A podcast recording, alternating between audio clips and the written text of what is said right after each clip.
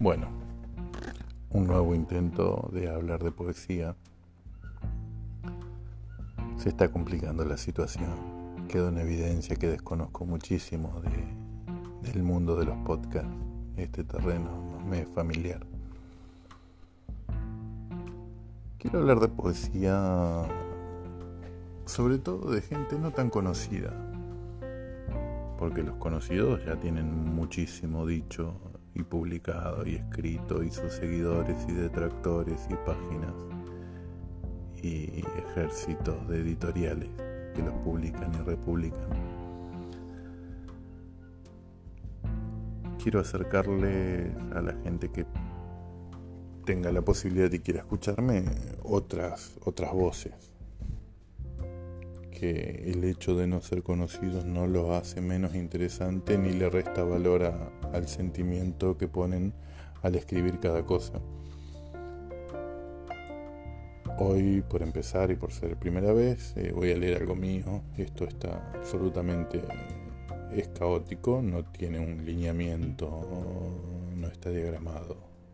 Quizás por error, pero bueno, por el momento me gusta que sea así.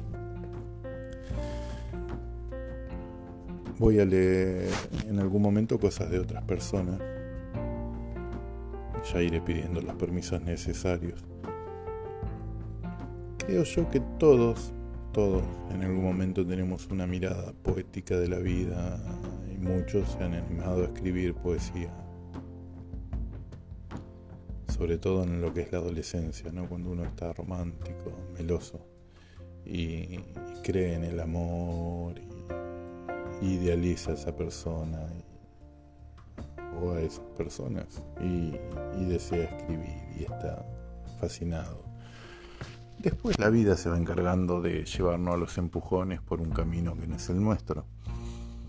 Y nos encontramos subidos arriba de un tren apretados de gente que también va a destinos que no conoce, con cara de culo y molestos.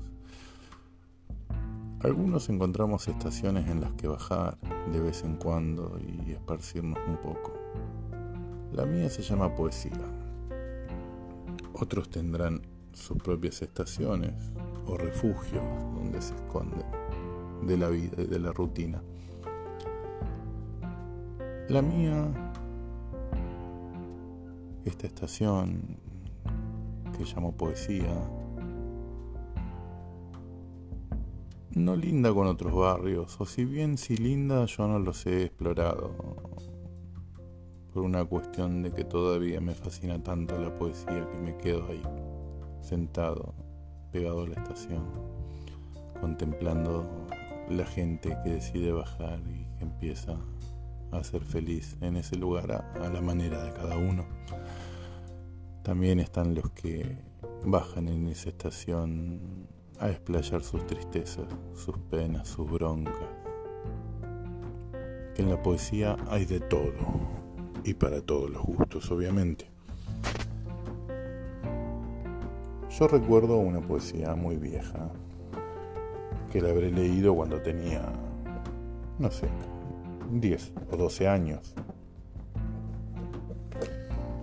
Quizás menos, quizás un poco más, no importa mucho la escribió un hombre muchísimo antes, en el año 700 aproximadamente, un poeta chino llamado Li Po, en el que hablaba de un hombre, de un borracho específicamente, que le hablaba a la luna, que él y su sombra, que él, su sombra y la luna marchaban juntos hasta que él quedaba tan borracho que se separaban los tres.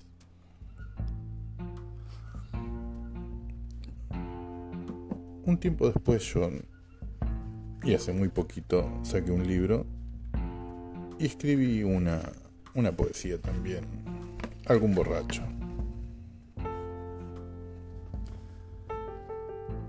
Y lo titulé La misma luna del hipo. Dice así. La luna, arrogante, se refleja en mi copa triste. Bebe del mar tinto donde me sumerjo. Apuro un sorbo, mezquino, sediento. Bebo a la luna sin culpas ni pausa.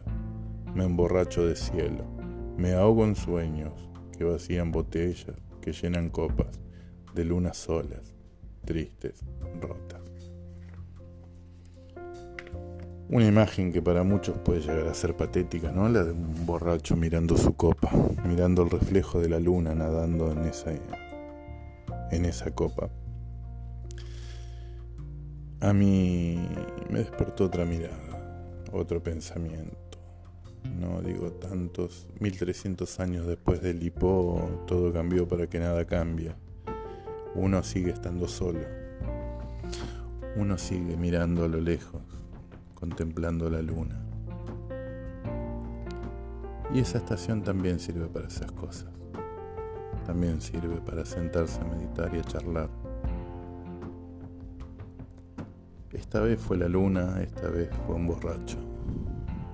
Veremos de qué hablamos la próxima. Les deseo una buena vida y espero reencontrarnos pronto.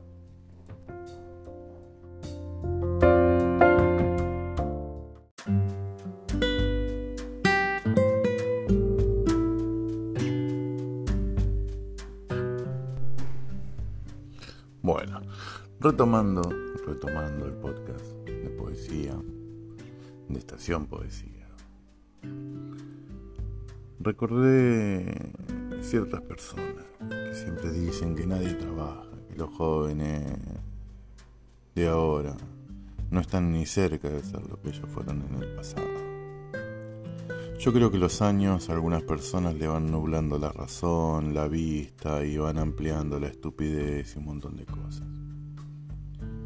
Me he cansado de ver jóvenes fatigados en el tren de vuelta a la noche con frío, sentados en el piso, sucios, con hambre, apretados en los colectivos, viajando en bicicleta en lugares donde no hay colectivos que los lleven directo o porque simplemente no tienen para el, para el pasaje.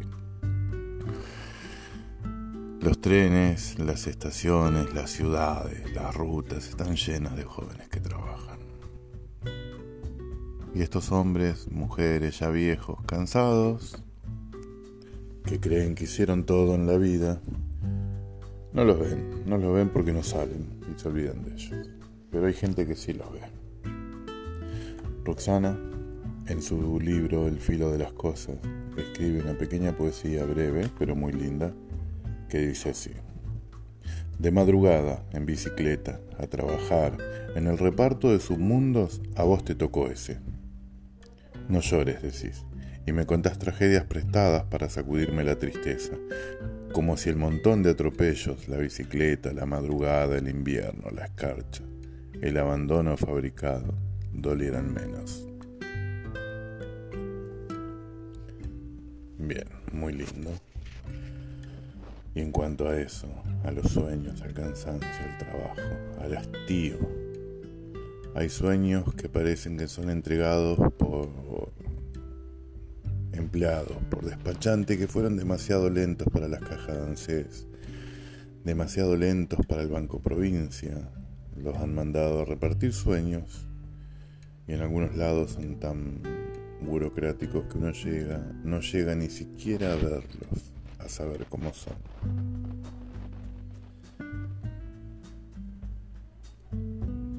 Cuando muere un sueño, ¿muere este en realidad o solo muere el dueño y sus ganas de luchar? He matado algunos destinos, he muerto en ellos también. He navegado en algunos vinos y me he ahogado por mi bien. Como náufrago busco una tabla, como ebrio no hago pie. Hay sueños que siguen latiendo, aunque no los pueda ver. Hoy he muerto, viejo y solo, sin poderme rescatar, sin asistir al entierro de ese sueño. Una vez más, iban mil. Ya no estoy en ciertos sueños que antes sabían a libertad. Busco un mensaje en una botella, una estrella en la oscuridad, una tabla en el océano y otros sueños que soñar. Ese, este poema, poesía, es de mi autoría, todavía no, no lo corregí. Pero habla un poco de eso, del, del hastío, de la persona, del cansancio, de los sueños que tiene que va dejando en el camino. Y me imagino a esta persona que va dejando sueños en el camino, sentado en el piso del tren, las manos apoyadas en la rodilla y la cabeza, tratando de descansar, cuidando, con un ojo abierto, que no le vayan a robar lo poco que le queda. Bien, creo que fue suficiente, que tengan una buena vida.